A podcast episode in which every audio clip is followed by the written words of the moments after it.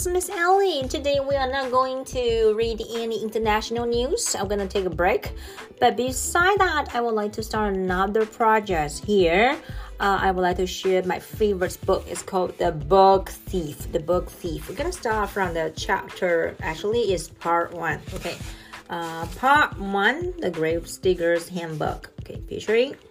Himmel Street the arts of Sam Machine in, in Iron Iron Fist Woman, A Kiss Attempt, G, uh, GC, uh, Jesse Owens, Set Paper, The Smell of Friendship, A Heavyweight Champion, and the Mother of All uh, Watchings. OK，这一本书呢非常的特别哈，它是关于 OK，哦，我我我我我我先介绍哈，因为为什么会选这本书呢？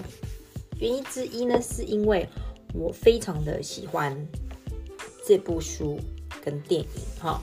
那第二个是这本书呢，是我们今年寒呃下学期下学期的读书会的选书。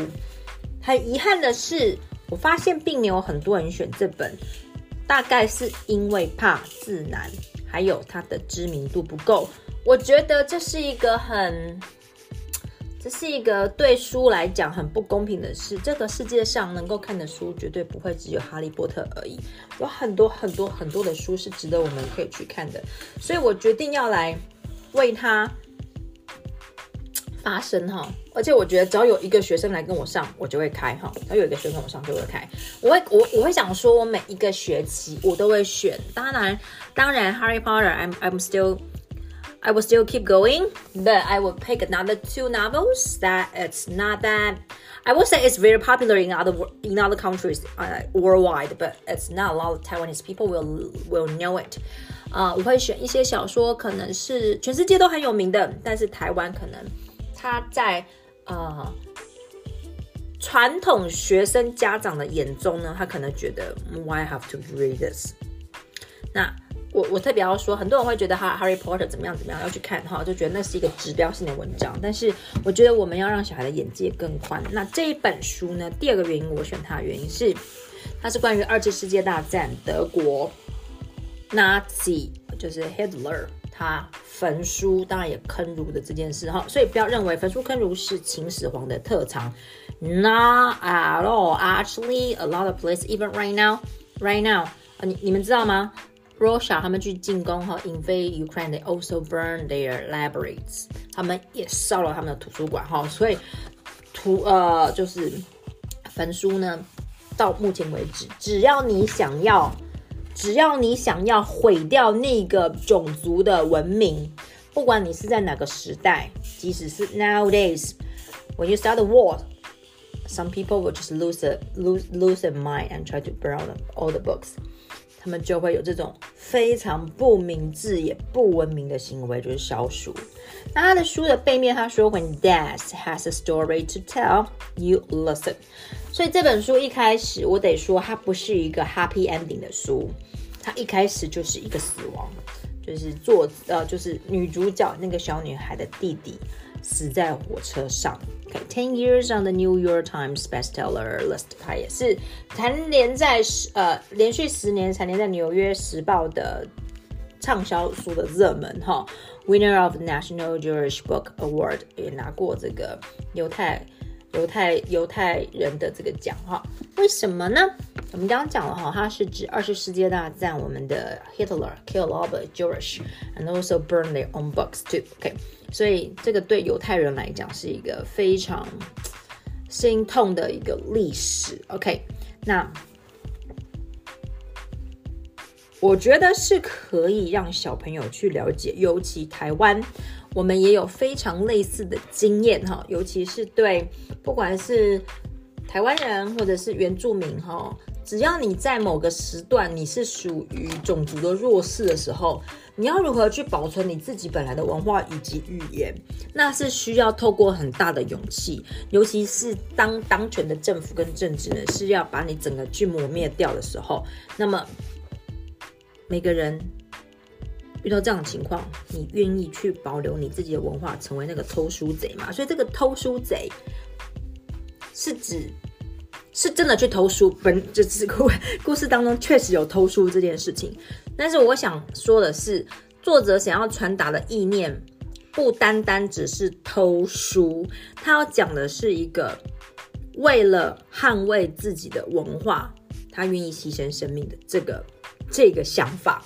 我觉得这个是很值得跟小朋友去讨论的哈，尤其我觉得小孩已经到国中、高中的这个年纪的时候，问问看小朋友到底有什么东西，你觉得你会拼死去保护的，拼死去都要去都要去让它留存下来的，这个就是一个我开这这堂课的读书会一个很大的原因。OK，我们来从。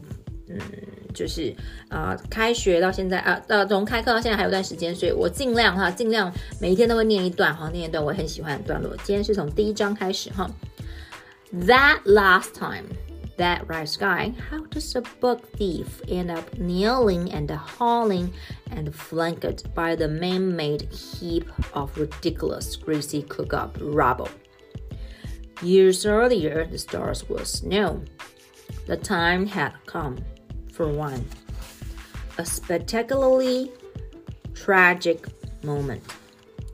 A train was moving quickly, it was packed with humans. A six year old boy died in the third carriage. The book thief and her brother were traveling down toward Munich, where they would soon be given over to foster foster parents. We now know, of course, that the boy didn't make it. How it happened? There was an intense spurt of coughing, almost an inspired spurt, and soon after, nothing. When the coughing stopped, there was nothing but the nothingness of life moving on with a shovel or a near silent twitch.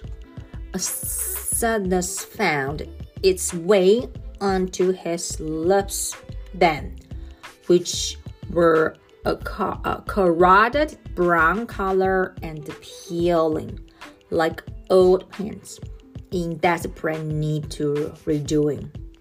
Their mother was asleep. I entered the train.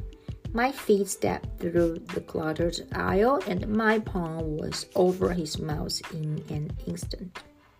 No one noticed. The train galloped on, except the girl. With one eye open, one still in a dream, the book thief, also known as Lisa Meminger, could see without question that her younger brother Werner was now sideways and dead. His blue eyes uh, stared at the floor, seeing nothing. Prior to waking up, the book thief was dreaming about the Führer, Adolf Hitler. In the dream, she was attending a rally at which he spoke, looking at the scout colored part in his hair and the perfect square of his mustache. She was listening constantly to the tor- uh, torrents of words spilling from his mouth. His sentences glowed in the light. In a quieter, in the quieter moment, he actually crouched down and smiled at her. She returned the smile and said, Guten Tag, Herr Führer. Uh, we get dear built. Built? She hadn't learned to speak too well or even to read, as she had rarely frequent school. Frequent school. The reason for that she would find out in due course. Just as the Führer was about to reply, she woke up. It was January 1939. She was nine years old, soon to be ten. Her brother was dead one year, oh, one eye open, one still in a dream. It would be better for a complete dream, I think, but I really have no control over that. The second I jumped awake and she caught me out. No doubt about it. It was exactly when I knelt down and extracted his soul. Soul, soul sorry. holding it lip, uh, limply in my swollen arms. He woke up soon after.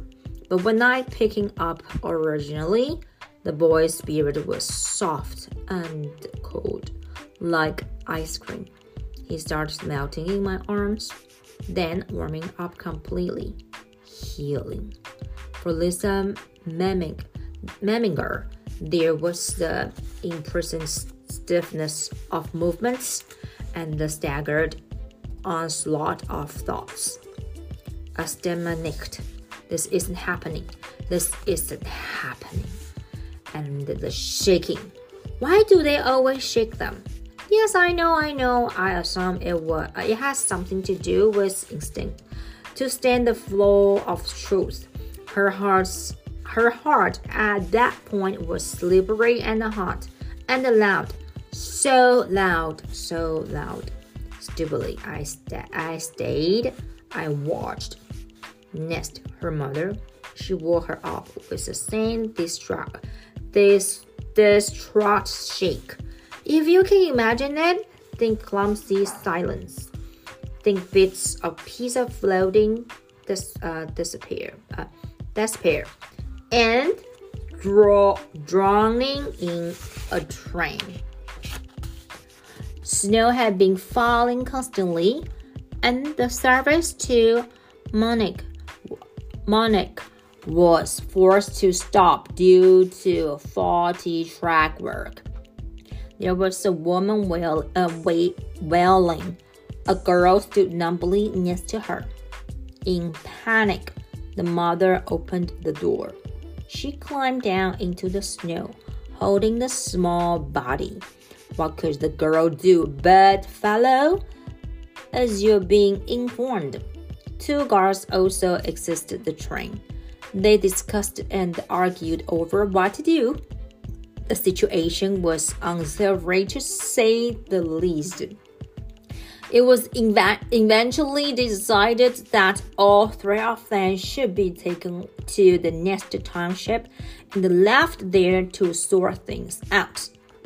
This time, the train lumped through the snow in country. It hobbled it, it hobbled in and stopped. They stepped onto the platform, the body in her mother's arms. They stood. The boy was getting heavy. Lisa had no idea where she was. All was white, and as they remained at the station, she could only stare at the faded letters, lettering of the sign in front of her. For Lisa, the town was nameless, and it was the, there that her brother Werner was buried two days later. Witness included a priest and two shivering grave diggers. And observation a pair of train guards, a pair of grave diggers. When it came down to it, one of them called the shots. The other did what he was told. The question is, why if the other it's a lot more than one? Mistakes, mistakes is all I seem capable of at times. For two days, I went about my business. I traveled a globe. Uh, I traveled the globe as always, handling souls to the convey, conveyor belt, conveyor belts of eternity. I watched them trundle passively on.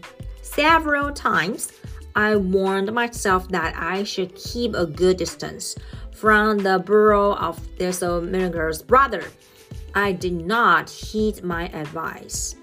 From miles away, as I approached, I could always already see the small group of humans standing friendly among the the west uh, the western land of snow. The, the cemetery welcomed me like a friend, and soon I was with them. I bowed my head. Standing to Lisa's left, The grave diggers were rubbing, rub, uh, rubbing their hands together and whining about the snow and the current digging conditions. So hard getting through all the ice, all the ice, and so forth. One of them couldn't have been more than 14 in uh, apparentice, apparentice, or apparentice. When he walked away, after a few dozen places, a black book fell in, uh, innocuously from his coat pocket without his knowledge. A few minutes, minutes later, Lisa's mother started leaving with the priest. She was thanking him for the performance of the ceremony. The girl, however, stayed. Her knees entered the ground. Her moments had arrived. Still in dis disbelief, she started to dig. He couldn't be dead. He couldn't be dead. He couldn't. Within seconds, snow was carved into her skin. Frozen blood was cracked across her hands. Somewhere in all the snow, she could see her broken hearts. In two pieces, each half was glowing and beating under all that white. She realized her mother had come back for, uh, for her only when she felt the bonus of the land, sorry, the bonus of a hand on her shoulder. She was being dragged away. A warm scream filled her throat. A small image, perhaps 20 meters away. When the dragging was done, the mother and the girl stood in the breast. There was something black and rectangular, locked in the snow. Only the girl saw it. She bent down and picked it up and held it firmly in her fingers. The book had silver writing on it. They held hands. A final soaking farewell was let go of and they turned and left the ceremony, looking back several times. As for me, I remained a few moments longer. I waved. No one waved back. Mother and daughter vacated the uh, cemetery and made their way toward the next train to Munich. Both were skinny and pale. Both had sores and on their lips. Lisa, Lisa noticed it in the dirty, fog up window of the train when they board just before midday. In the written words of the book thief herself, the journey continued like everything had happened. When the train pulled into the Bahnhof in Munich, the passengers slid, uh, slid out as if from a torn package. There were people of every stature, but among them, the poor one, the poor were the most easily recognized. The improv- impoverished always try to keep moving as if relocating might help.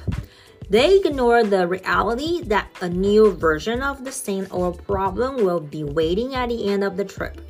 The relative you cringed to kiss. I think her mother knew this quite well. She wasn't delivering her children to the higher uh, echelons of Munich, but a foster home had apparently been found and if nothing else, the new family could at least feed the girl and the boy a little better to educate them properly. The boy. Lisa was sure her mother carried the money, the memory, sorry, the memory of him slung over her shoulder. She dropped him. She saw his feet and legs and the body slap the platform. How could that woman walk? How could she move? That's the sort of thing I'll never know or comprehend. What humans are capable of. She picking up and continue walking, the girl clinging now to her side. Authorities were met and questions of land, lateness and the boy raised their uh, vulnerable heads. Lisa remained in the corner of the small, dusty office as her mother sat with clenched thoughts on a very hard chair. There was the chance of a goodbye. It was a goodbye that was wet with the girl's head buried into the woolly, warm shallows of her mother's coat. There had been some more dragging. Quite a way beyond the outskirts of Munich, there was a town called Munch, uh, Molching, set best about uh, the likes of you and me as mocking There, uh, that's where they were taking her to a street by the name of Himmel. A translation Himmel will equal to heaven. Whoever named Himmel Streets certainly had a healthy sense of irony. I just love it，这是我自己的评评论啊。真是天堂路哈，这叫天堂街。OK，他说这很讽刺哈。 Not that it was a living hell, it wasn't, but it sure as hell wasn't heaven either. Regardless, Lizzo's foster parents were waiting.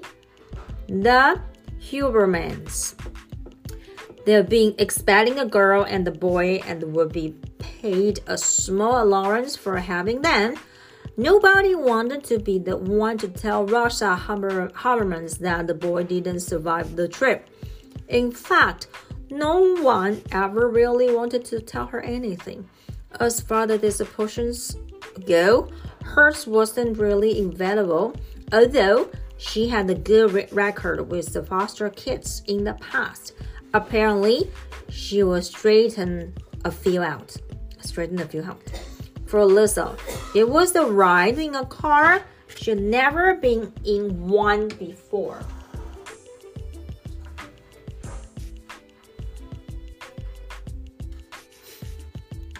Okay, uh, here we go. Uh, although she had a good record of okay, for okay. She had never been in one before. There was the constant rise and the fall of her stomach and the fatal hopes that they'll, lo- they'll lose their way or change their minds.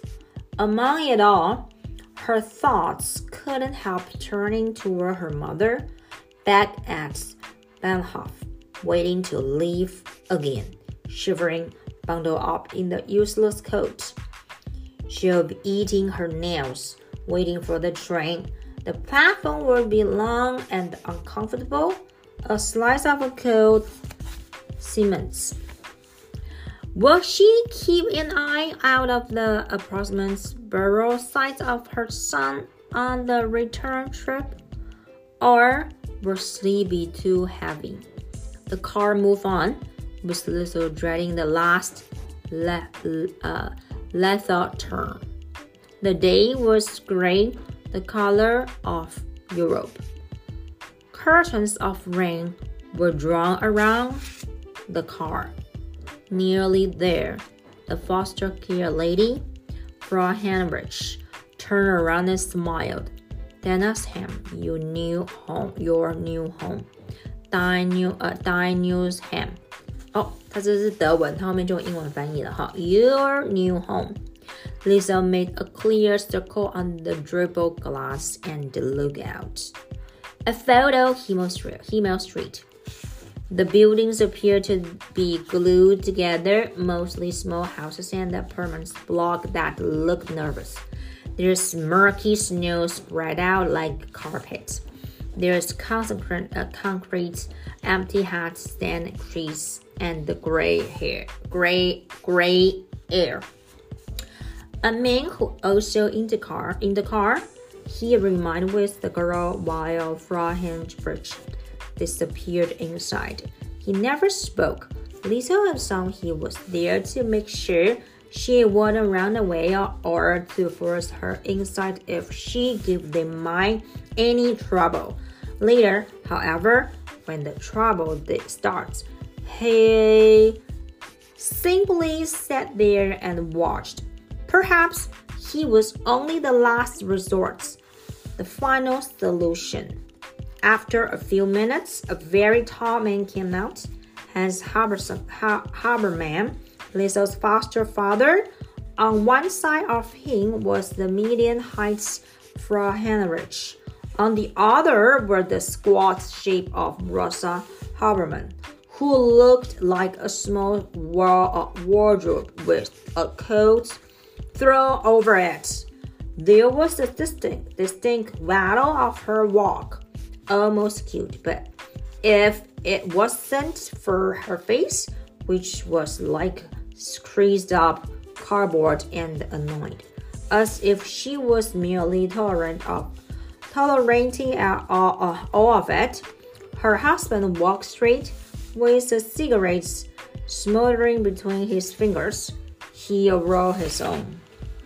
The fact was this Lisa would not get out of the car. Well, uh, okay, was this the last made them kind? Rosa Rosa Herman inquired. She said it again. What's wrong with the child? She stuck her face inside the car and said, "Na na coma na coma coma 我知道什么意思啊，就是英文的 come 的意思，不出去不出去。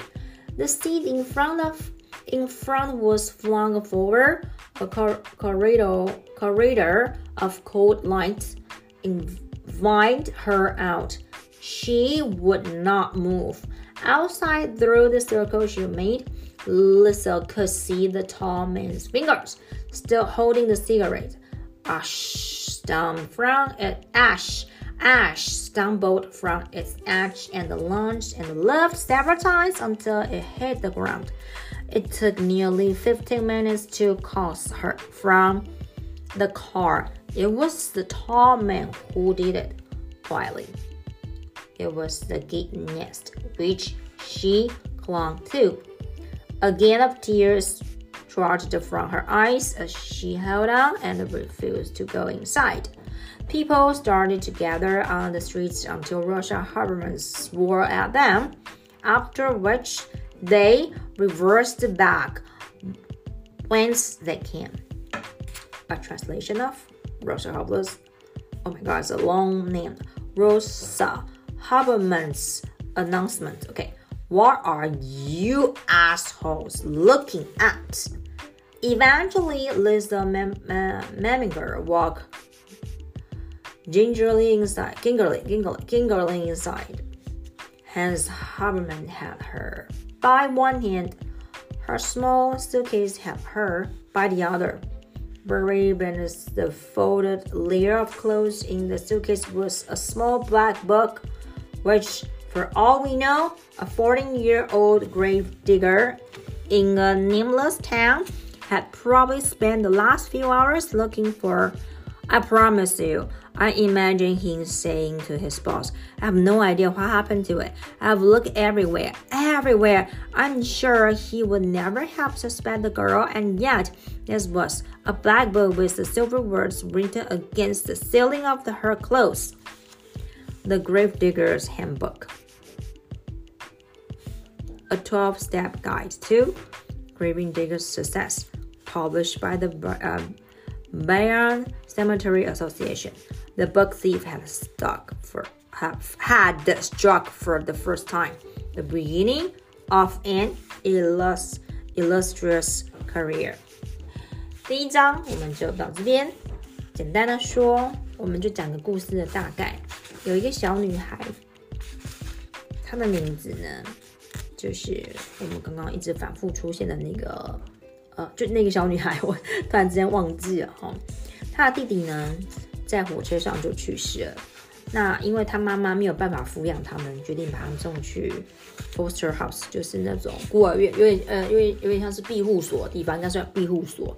然后就走了。那小女生。因为火车还没有到慕尼黑之前，他弟弟就死了，所以呢，很快就在火车站附近随便找一个不知名的小镇，把他弟弟给埋起来了。